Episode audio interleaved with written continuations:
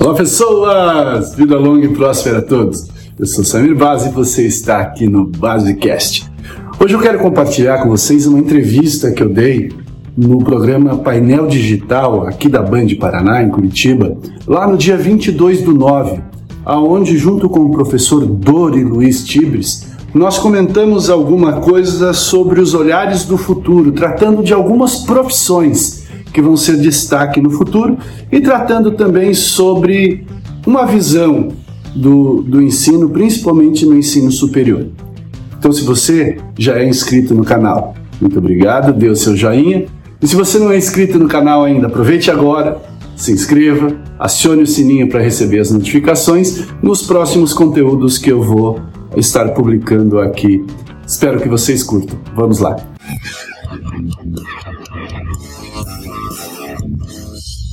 Olá, seja muito bem-vinda, seja muito bem-vindo a mais um painel digital Olhares do Futuro.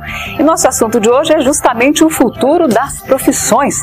Será que esse futuro já chegou? Para nos ajudar a discutir esse assunto, estão com a gente hoje os professores. O professor é, Samir Base, professor de Finanças e Inovação do Unicuritiba. Seja muito bem-vindo, professor.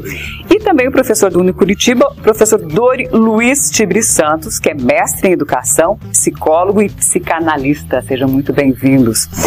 Professores, a gente sabe que as profissões se transformaram ao longo do tempo, mas a gente nunca viu uma velocidade como essa que a gente está vendo hoje. Essa velocidade é compatível com o profissional? Queria começar com o professor Dori. É, sim e não ela é inerente ao desenvolvimento humano, né? Então, é, as novas tecnologias que estão acontecendo, seja dentro da área de TI, dentro da medicina, dentro das áreas humanas, dentro das áreas sociais, é uma evolução natural da sociedade. Talvez o que a gente tenha que pensar é se as pessoas estão preparadas para arcar com essa velocidade. Num certo momento, me parece que sim, mas tem acho que alguns pontos que precisam ser sempre enfatizados. Que pontos o senhor enfatizaria? A gestão do conhecimento, o aprofundamento do conhecimento.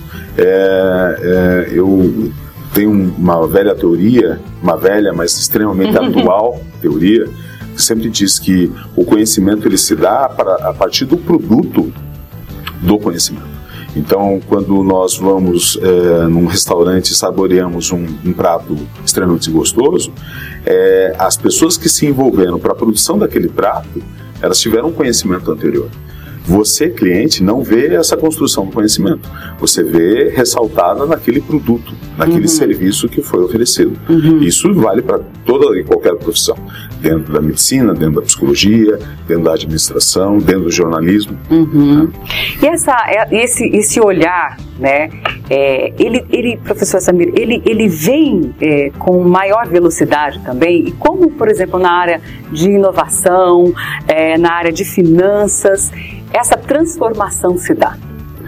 É, o, o tempo dessa transformação está sendo cada vez mais rápida. Uhum. Né? Dentro da área de, de informática, por exemplo, tem uma, uma, um teorema chamada Lei de Moore, que é o tempo que os chips, os processadores de computadores levam para evoluir. A Lei de Moore já acabou, porque a transformação, a reinvenção, as coisas novas estão surgindo cada vez mais rápido. Isso principalmente por causa da inteligência artificial que está aí. E dentro da área de gestão, não só de gestão, de todas as outras profissões, né, o impacto dessa, dessa nova tecnologia está sendo muito grande. Né? Por exemplo, dentro da área de gestão, hoje não se concebe mais você administrar uma empresa sem ter um bom software, né? um ERP que a gente chama, um software integrado que vai aglutinar todos os dados e gerar informação para o processo decisório. Uhum. Daí vem a questão que o professor Dori falou do conhecimento. Uhum. Não adianta você ter ali todos aqueles dados, aquelas informações e não saber o que fazer com elas. Uhum. E robô nenhum vai fazer isso por nós. Pois é, robô nenhum faz, aí entra o papel do ser humano, que é o mesmo, né? Que não mudou muito né, da sua criação, da sua formação até hoje. Como que hoje a, as universidades lidam com essa, com essa dicotomia, professor? É, eu acho que elas ainda continuam enfatizando e têm que enfatizar essa gestão do conhecimento. Nós é, atualmente temos é, cada vez mais rápido é, o acesso a várias informações. Mas é uma, acho que é uma, uma questão que paira no ar em toda e qualquer instituição de ensino, que informação não necessariamente seja conhecimento. A informação não é necessariamente, né? Porque às vezes, muitas vezes você tem acesso hoje, né? Uhum. Nós temos acesso a muita informação, um volume Sim. que a gente não dá conta, não dá conta. né? Sim. E não consegue absorver isso e, e formatar isso numa uhum. linguagem, né? Como conhecimento, né? Sim, não, conhe não consegue justamente pelo excesso de informações. Então, acho que talvez o grande desafio das universidades, da sociedade como um todo, mas acho que o papel da universidade é tentar também auxiliar esse, esse aluno a conseguir entender que informação de fato é relevante e incentivá-lo à pesquisa. Né? Uhum. Continuando sempre incentivar a pesquisa, seja uma pesquisa formal, é, é, é, alçada pela própria instituição de ensino, ou seja, pesquisa pessoal, né, a profissionalização. A profissionalização ela não se dá única e exclusivamente a partir da faculdade. Ela, ela, a faculdade ela faz parte desse processo, uhum. mas aí entra um interesse do próprio indivíduo uhum. de se aprimorar constantemente. Isso continua, isso, isso é histórico. Né? O que talvez a gente veja hoje é que pelo excesso de informações, talvez o indivíduo ele ou se acomode ou ele se perca né? Pelo excesso de, de querer dar conta. Né? Uhum, é distração, uhum. né? Uhum. Isso, dele quer dar conta de alguma coisa que é muito maior do que ele. Uhum. E como não se distrair, professor Samir?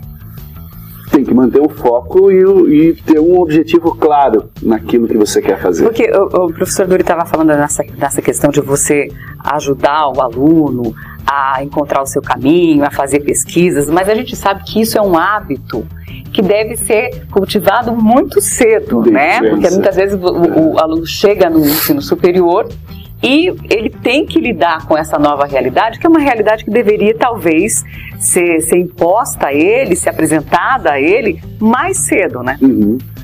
E dentro dessa perspectiva, o professor, agora no futuro, ele vai ter uma outra, uma outra posição. Qual né? Se nós pegássemos na nossa época, uhum. que nós fizemos colégio, faculdade, o professor ele era muito mais impositivo. Né? Sim. Hoje, até por causa da própria tecnologia, dessa quantidade de informação que a gente tem, o professor tem um papel mais de tutor. Uhum. Ah, e nem sempre nós, professores, também enfrentamos dificuldade dentro dessa visão de tutoria. Uhum. Porque o conhecimento está ali, as ferramentas estão ali. Então o aluno tem que se preparar previamente. Mas não é quando ele chega na faculdade. Uhum. Ele tem que vir desde criança. Né? Tendo essa formação de que ele é o responsável pela sua formação. Que ele vai ter ali algumas pessoas que vão auxiliá-lo, que vão dar um suporte, uhum. que é o conceito da tutoria. E outra questão bem importante é nunca parar de estudar, né? Essa daí é outra é, é, outro viés importante, né? A gente tem aquela visão que é o graduado, mas na verdade uhum. tem que ser o graduando, né? Sim, Você não pode parar, uhum. né? Esse esse esse é o segredo, professor Duri. Um dos segredos para que o profissional ele não, não fique ultrapassado dentro da área dele? Sem dúvida. Eu sou da geração X. e talvez o grande êxito da geração X, enquanto a geração era extremamente nova, é que nós éramos detentores do saber. Boa parte da, da, da galera da geração X, de alguma forma, estacionou ela não foi se especializar, ela não foi fazer outros cursos, ela não ficou autodidata. Teve uma estagnação. Uma estagnação. Né? Uhum. A geração Y chegou e ela, ela é muito mais antenada, é, é, calcada com a tecnologia, coisa que na nossa geração a tecnologia era muito mais limitada uhum. e o acesso à tecnologia. Então eu sou, nós somos de uma geração no qual o professor era o, o, o representante do saber. Exatamente. Ele sabia. Uhum. E no mais os livros que nós tínhamos acesso quando tínhamos acesso. Uhum. Porque né? até a, a, busca pelo conhecimento era mais árdua. né? A gente não tinha o Google, a gente uhum. não tinha as tecnologias, a gente tinha que ir numa, numa biblioteca, eu tinha que ir numa biblioteca para conseguir fazer tinha um negócio pesquisa, chamado livro, né? né? Livro. Ou você conhecia alguém que já tinha lido vários livros e aquela pessoa acabava sendo seu referencial para era um outro humano humano que era um referencial para você, hoje muitas vezes o referencial você tira de uma máquina. Sim. Né? Então hoje esse, essa figura do professor, ela continua sendo uma figura de, do saber, mas ela não é única. Então tem várias outras formas de eu atingir o saber. Uhum. Então cabe é, ao professor também instigar e também delegar e orientar essa busca constante do saber. É, antes, na, nas gerações anteriores, você não tinha alternativa. Uhum. Você ficava à mercê de. Hoje aumentou o leque. Só que aí que está o X da questão, né? Pelo fato de nós termos uma grande demanda, quer dizer, uma, uma série de oportunidades, me parece que daí o indivíduo ele fica mais perdido quando ele não tem tantos recursos, ele se filia a esse recurso, ele se aprofunda naquele recurso, porque ele sabe que ele depende daquilo. Uhum. Então, se você tem é, uma. A gente se acomoda também, de certa forma, Sim. com tanta informação. A, a, o ser humano acabou se acomodando, tipo assim, eu tenho tanta informação que quando eu quiser eu vou até. Eu vou, é, eu consigo, acesso ela está disponível, né? Isso mesmo. Full time. É, e é. ela gera uma modificação de comportamento, uhum. não há dúvida. Então, quando o recurso ele é fato, você sabe que você pode contar com esse recurso. Quando ele se dá escasso, há uma escassez de recurso, evidentemente que o indivíduo ele vai, vai, vai procurar de que forma que ele pode utilizar melhor esse recurso, seja no conhecimento, seja na questão da água, seja na questão de distribuição de renda, seja o que for. Uhum. Uhum. E é por isso, professor Samir, que a gente vê, por exemplo, que a profissão de professor acaba sendo é, é, não consegue ser substituída, porque o professor que é, não é o que só o que leva o conhecimento, mas o que provoca né, o uhum. pensar, acaba sendo a, a, também uma profissão do futuro, a questão do, de ser professor, e hoje é tão desvalorizado, né? Uhum. Mas acaba sendo a profissão também que vai sobreviver a todas essas mudanças. Com certeza. Né? Se a gente for pensar que naquele conceito que eu falei do professor tutor, uhum. você vai precisar de alguém que vai ensinar ou vai acompanhar uma outra pessoa. Uhum. Né? E máquina nenhuma vai substituir a criatividade humana. Ela pode, quando nós chegarmos aí na, na plenitude do, de um computador quântico, uhum. ele pode chegar a pensar igual a um humano, mas ele não vai ser criativo. E essa é a nossa vantagem, né? Essa é extremamente. E como valorizar essa vantagem? Que não é uma vantagem da máquina, é uma vantagem do ser humano. Como valorizar essa. essa... É o relacionamento. Nós precisamos a gestão de relacion... humana. a gestão de pessoas mesmo. Uhum. É o relacionamento entre as pessoas. Né? O professor tem um papel fundamental nisso, mas os alunos também são responsáveis por, por, pelo funcionamento disso tudo. Porque hoje, dentro desse conceito de lifelong learning, você é responsável pela, pelo conhecimento que você vai absorver, você é responsável por tudo aquilo que você vai fazer, com o papel do professor por trás, com o auxílio da máquina, uhum. da inteligência. Exatamente. Professor, por que a tecnologia assusta tanto profissionais de determinadas áreas e ela é, é, é tão bem-vinda em outros setores, em outras, em outras profissões. Por exemplo, nas profissões é, mais tradicionais ela assusta e nas profissões mais, por exemplo, design, arquitetura, ela acaba sendo uma aliada. Por que a gente trabalha com essa diferença na recepção da, da tecnologia? Eu penso que em algumas áreas talvez por serem áreas históricas, me parece uma certa, entre aspas, consolidação da sua postura no mercado. Então, me parece que é, as, certas áreas não precisam de uma inovação tecnológica. Mas esse é um ledo engano, né? Se nós vamos uhum. pegar, por exemplo, a medicina ao longo da história, ela continua a medicina, mas as técnicas, as ferramentas, elas mudaram. E que ótimo que elas mudaram. Uhum, na psicologia, houve um acesso ao desenvolvimento. Mais saúde, qualidade de vida. Se pensarmos na própria psicologia, antes mesmo da pandemia, é, tínhamos atendimentos remotos em situações muito bem específicas. Bem específicas. Agora, com as questões da pandemia, é, os atendimentos remotos são, inclusive, orientados para que, é, cada vez mais orientados e incentivados para que eles cada vez mais fluam. Ou seja, para alguns psicólogos, eles vinham com, não vinham com bons olhos a questão Isso, da tecnologia, desse atendimento virtual. Hoje, eles ah. viram que pode ser uma aliada, a tecnologia pode ser uma aliada. Ela pode e ela é um aliado. Uhum. Né? Então, lógico, talvez tenhamos pessoas que vão ter resistências a isso. Não só na psico, na psico como também em várias áreas da, do conhecimento. Mas, inevitavelmente, essas pessoas, de alguma forma, elas vão ficando limitadas uhum. nas suas ações. Então, a, a, o, que, o, que, o que faz com que haja um grande movimento são novas demandas. E aí entra a adaptação do ser humano a essas novas demandas. Uhum. Então não tem como ficar estagnado em termos de conhecimento. Você tem que sempre estar aprimorando, trazendo algum novo tipo de ferramenta uhum. para o conceito que você já está trabalhando. Uhum. Mas uma ferramenta a mais. Uhum. É, e essas novas demandas estão gerando novas áreas dentro do conhecimento. Dentro do conhecimento. São as é novas, o futuro das profissões, é isso? O futuro das profissões, né, dentro da, do, do direito, por exemplo. Uhum. Há pouco tempo atrás não se falava em biodireito. Exatamente. Né? Já está uhum. se falando, já estão já se discutindo nos Estados Unidos, por exemplo, é, se uma inteligência artificial vai poder ser considerada um ser humano ou não. Uhum. Já a gente já está nessa discussão. Já, já estão discutindo isso. Runner, né? né? Então está tá gerando novas uhum. áreas dentro de áreas clássicas. Né? E, tudo, é e tudo parte de uma demanda, né? Tudo é o mercado que pede. Aham. Né? É o mercado, é, são as profissões que estão surgindo, que estão gerando a necessidade de novo conhecimento. Uhum. E quem vai gerar esse novo conhecimento? Se não, a não ser nós. Uhum. Porque não tem da onde uhum. surgir. Não vai ser uma geração espontânea. Sim. Nós que temos que começar a nos preparar desde já para suprir essa demanda que já está vindo do próprio mercado. Tem que ser uma provocação contínua. Sim na verdade, é uma geração sempre mediada. Né? Hum. São geral, geralmente gerações anteriores que acabam mediando a evolução das gerações posteriores. Uhum. É... E há esse reconhecimento, professor, dessa, dessas gerações mais antigas que acabam mediando, e às vezes você não percebe, a nova geração não percebe, até porque a nova geração não percebe que um dia não vai ser mais a nova geração. É, sim. Não vai passar.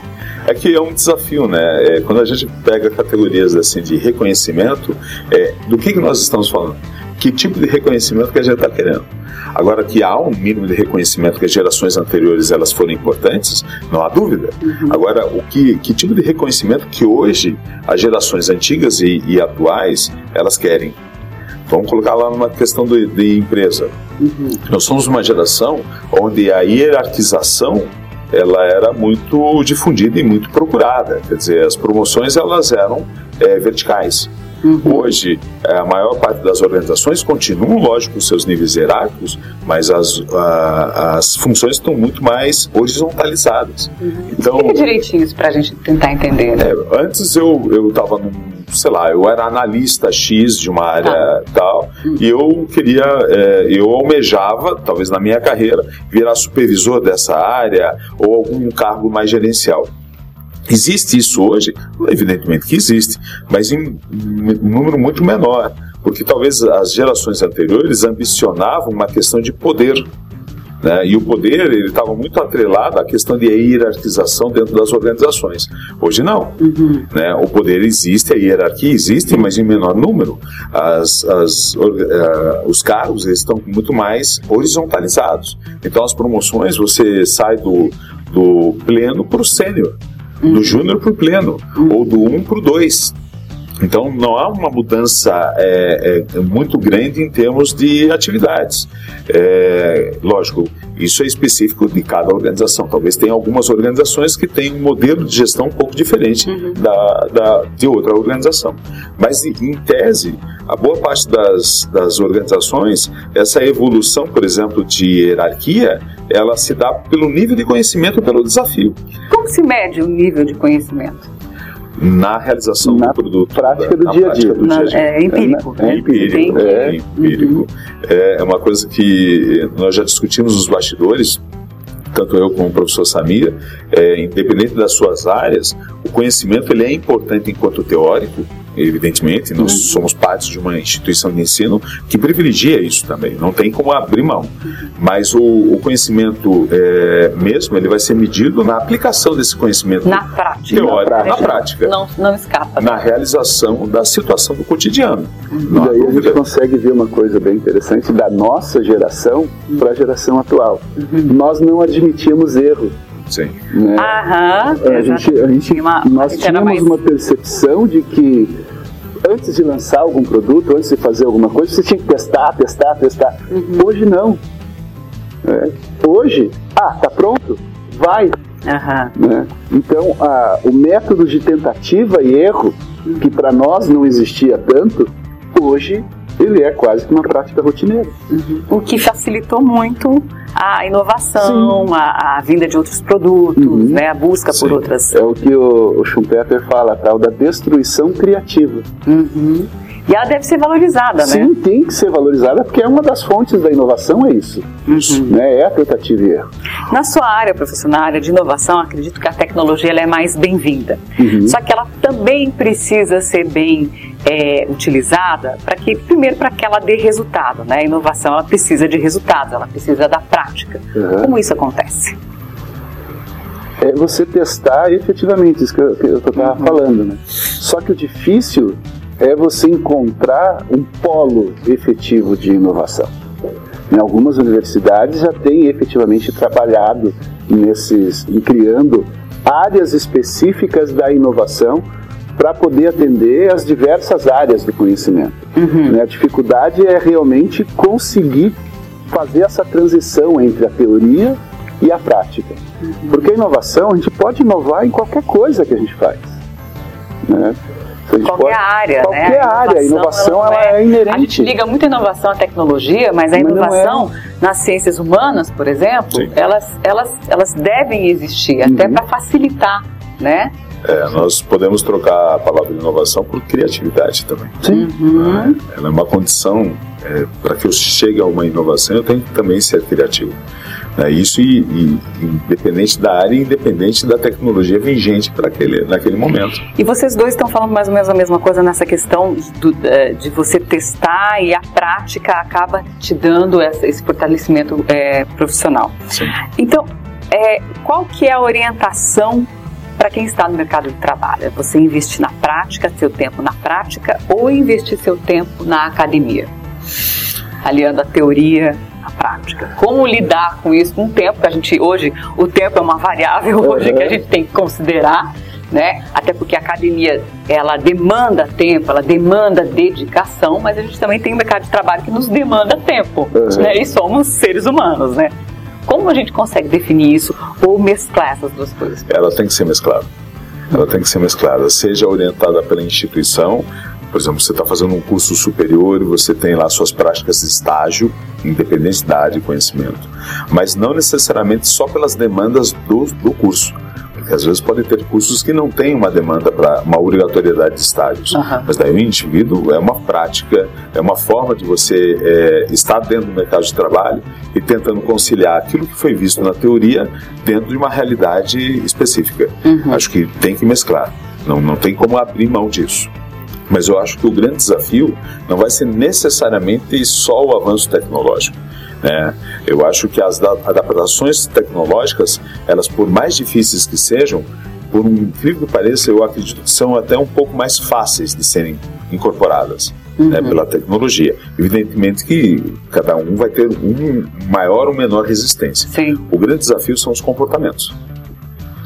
É, por isso, a, questão comportamental do indivíduo para estar tá inserido nisso. Dentro dessa questão do, do, comportamento aí entra aquela chamada uh, as habilidades socioemocionais uhum. que os estudantes eles precisam acabar absorvendo, é isso? Sim, porque ele tem que entender que ele está dentro de um contexto que tem dois lados ele tem o contexto pessoal, onde ele está dentro da universidade aprendendo, e ele vai ter o contexto profissional, onde ele vai ter que colocar em prática aquilo que ele está tá fazendo. Uhum. E até por isso que muitas instituições de ensino acabaram criando alguns cursos muito mais práticos né, que você já consegue colocar em prática o conhecimento. Quais seriam esses cursos, professor? Isso começou a surgir muito com os cursos de tecnologia, com os cursos tecnólogos, né, que se chama. Uhum. Né, mas já tem algumas áreas de engenharia, por exemplo, uhum. que você já começa a aplicar quase que automaticamente. Uhum. E essa é a tendência dos novos cursos ou novas profissões que vão surgir no futuro.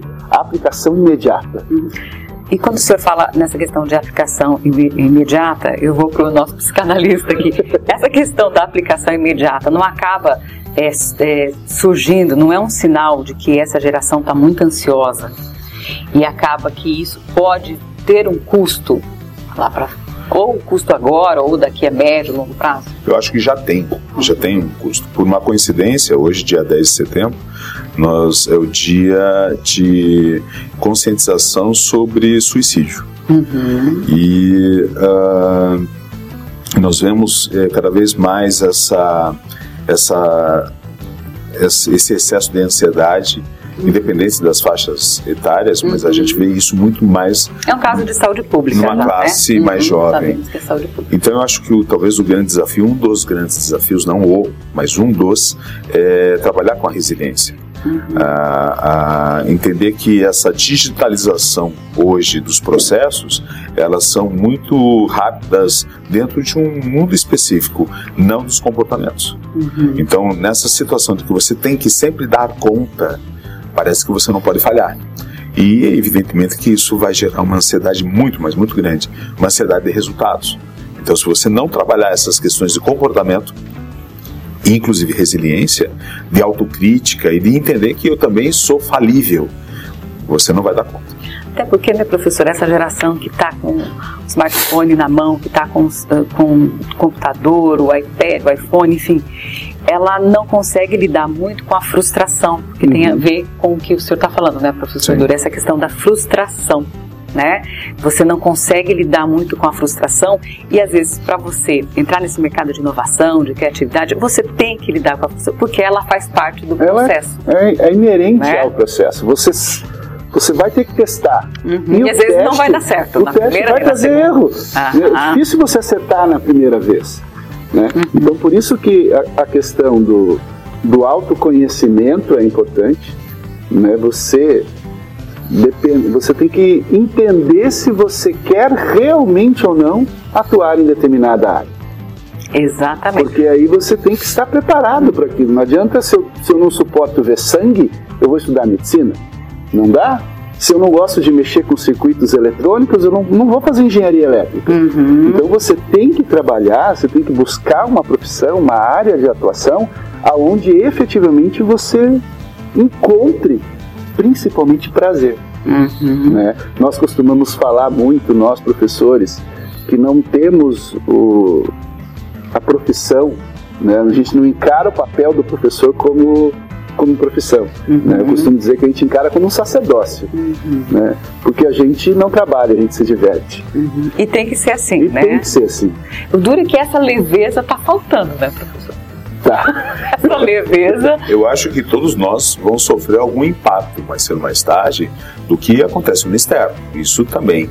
Mesmo aqueles que têm prazer no que faz, no que fazem, evidente que tem também pressões, né? Uhum. Mas eu acho que o, o, que o professor Samir nos coloca é, é, um ponto talvez chave, talvez seja um fio da meada interessante. Se você não tiver uma autorrealização daquilo que você está fazendo, já começamos errado. Né? E a gente precisa sempre fazer uma projeção. Eu acho que hoje, é, inevitavelmente, a gente vai entrar num conceito muito grande de sucesso. E o sucesso, talvez, talvez por essa digitalização, essa essa reprodução extremamente acelerada das coisas, esse sucesso ele ainda está muito atrelado às questões é, materiais. Uhum. E o sucesso ele não é necessário, evidentemente que ele precisa de uma outra condição socioeconômica, não há dúvida, uhum. mas ela não é necessariamente só isso. Então, qual é o propósito do indivíduo, né? O complicado é um jovem de 18, 19 anos ter que Uhum. definir, Ter essa maturidade. ter essa maturidade para definir o que ele quer fazer, né, a área que ele quer seguir. É uma responsabilidade muito grande. Mas quem disse que ele tem que acertar? Quem disse que ele tem que entrar num curso e ele tem que se é, identificar com esse curso imediatamente e ele não pode hoje, ao- no, no meio do curso, pensar e repensar a sua vida? Aonde está escrito que não pode ter sempre um recomeço? Mas aí entra a, a pressão, às vezes, da família, do mercado de Da trabalho, sociedade, né, da mundo. sociedade, Aham. a pressão financeira, né, para você é, produzir, né? Aham. Não, não há dúvida, mas como é que eu vou também ser produtivo se eu não estou em, em sintonia comigo mesmo? Uhum. Isso vai também ser um caso de saúde pública. Hum, acaba desaguando, né? Vai desaguar, mas ou mais tarde vai, vai, vai romper, vai, alguma, algum ligamento vai, algum caminho vai Dá ser um sinal, desconectado. dá um Vai. sinal, né? Professor Samir, e depois que a pessoa já fez uma graduação, o que ela deve levar em conta na hora, por exemplo, de escolher um curso de especialização? Hoje, quais são as áreas de especializa- especialização que podem dar é, prazer, podem uhum. dar satisfação, mas também podem colaborar. Por exemplo, a gente vê um crescimento grande uh, ultimamente dessa questão de cursos das, das profissões verdes, né, das, uhum. na, das, dos profissionais sustentáveis, né. Às vezes você vê alguém que fez lá direito e vai para essa área, porque é uma área em que há uma demanda mundial, há, há um pensamento novo de que ah, o meio ambiente é, é, é, é, é necessário, é necessário se pensar a produtividade em todos os, os seus ganhos, reduzir os seus, seus prejuízos, enfim. No que, que ele deve pensar? Ele tem que pensar, voltando de novo, na sua própria autorrealização, só que também nós estamos falando de alguém que já está graduado, né, que está no mercado de trabalho, uhum. e ele tem que pensar que um curso de pós-graduação ou um curso de mestrado, seja profissional ou acadêmico ou até doutorado, uhum. ele tem que trazer subsídios para que ele continue atuando dentro do mercado de trabalho. Uhum. Então ele tem que buscar um suporte que vá complementar a sua formação. Uhum. E para complementar a sua formação, a gente pode aí sair efetivamente da nossa área. Uhum. Você deu um exemplo, tem muitos advogados que estão buscando uma especialização numa área de engenharia. Né? Exatamente. Já surgiram alguns cursos aí, por exemplo, engenharia de resíduos, uhum. que a gente nem Há uns anos a gente não conseguiria nem imaginar esse tipo de coisa. A gente é? falava engenharia ambiental, não. Agora, dentro da área de engenharia ambiental, abriu-se uma outra área uhum. bem específica, engenharia de resíduos. Então, você já tem pessoal do, da área de direito uhum. se especializando em bioética. Uhum. É, muitos profissionais da área da gestão começando a buscar uma especialização na área de tecnologia da informação mesmo. Né, na área de TI, buscando inteligência artificial, por exemplo, e algumas outras coisas. Uhum. Então a gente tem que procurar complementar a nossa formação mas não ir tão longe assim. Pois é, essa é uma questão que eu queria ver com o senhor também. A gente, hoje a gente é, precisa de especialistas, mas que tem um olhar plural. Sim. Um olhar holístico. Né? Um olhar holístico de todas as formas. É também outro desafio, tanto para as instituições quanto para os professores dessas instituições também. Sim, sem dúvida. Ele é um olhar plural, ele não é um olhar mais. Acho que isso ao longo da, da evolução da, da, das próprias instituições de ensino, é, as, os, as áreas de saber elas estão conversando cada vez mais. Uhum. Há necessidade da aproximação das, várias, das mais diversas e áreas. os alunos precisam entender isso, Sim. desde o primeiro Sim. dia que entra numa universidade. Mas como você estava falando de especialização, eu acredito que também tem um detalhe. Você tem que estar antenado para o mercado, como o professor Samir disse, né, porque eh, esse mercado te agrega também melhores condições de atuação para você sobreviver nesse mercado árduo. Uhum. Mas você também tem que ter a, a, coerência de conciliar aquilo que te dá prazer. Por exemplo, nós estamos falando cada vez mais de uma consciência verde. Isso é necessário para a humanidade, uhum. independente da nossa formação. Mas isso tem que ser uma prática independente da nossa formação, independente do grau de conhecimento que as pessoas têm. Uhum. Mas também não adianta ir trabalhar com isso se eu não tenho afinidade. Uhum. Isso é uma prática como cidadão.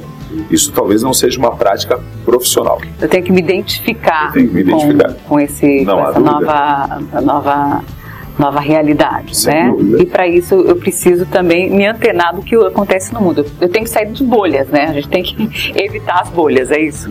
É, eu, eu acho que cada vez mais nós temos que sair de várias bolhas que ao longo da história a gente foi, foi entrando. E de uma história tecnológica relativamente nova, nós vamos entrando em várias bolhas. As redes sociais é um exemplo disso. Eu não estou dizendo que a rede social ela não seja positiva. A questão é o uso da rede social. Uhum. Né? A questão não é a rede social, é como que eu é uso a ferramenta. É, né? Mas o instrumento, como, como eu uso. Dentro do, da própria universidade, a gente tem, nós temos uma rede social. Sem dúvida. Né? Uhum. Só que é aquela rede social antiga, né? Sim. É o contato das pessoas. Contato das pessoas. Uhum. É o contato pessoal mesmo. É esse relacionamento que a gente tem. E nada substitui esse Nada, nunca. Humano, você né? não tem como substituir isso. Uhum. Não acredito que substitua. Uhum. É, eu acho que, não digo que seja impossível, eu digo que seja improvável. Tá ok. Curto espaço de tempo é improvável. Tá ok, a gente poderia ficar conversando aqui bastante tempo ainda. Né? Gostaria de agradecer o professor Dória, o professor Samir, muito obrigada pela oportunidade. É. Agradecer você aí de casa.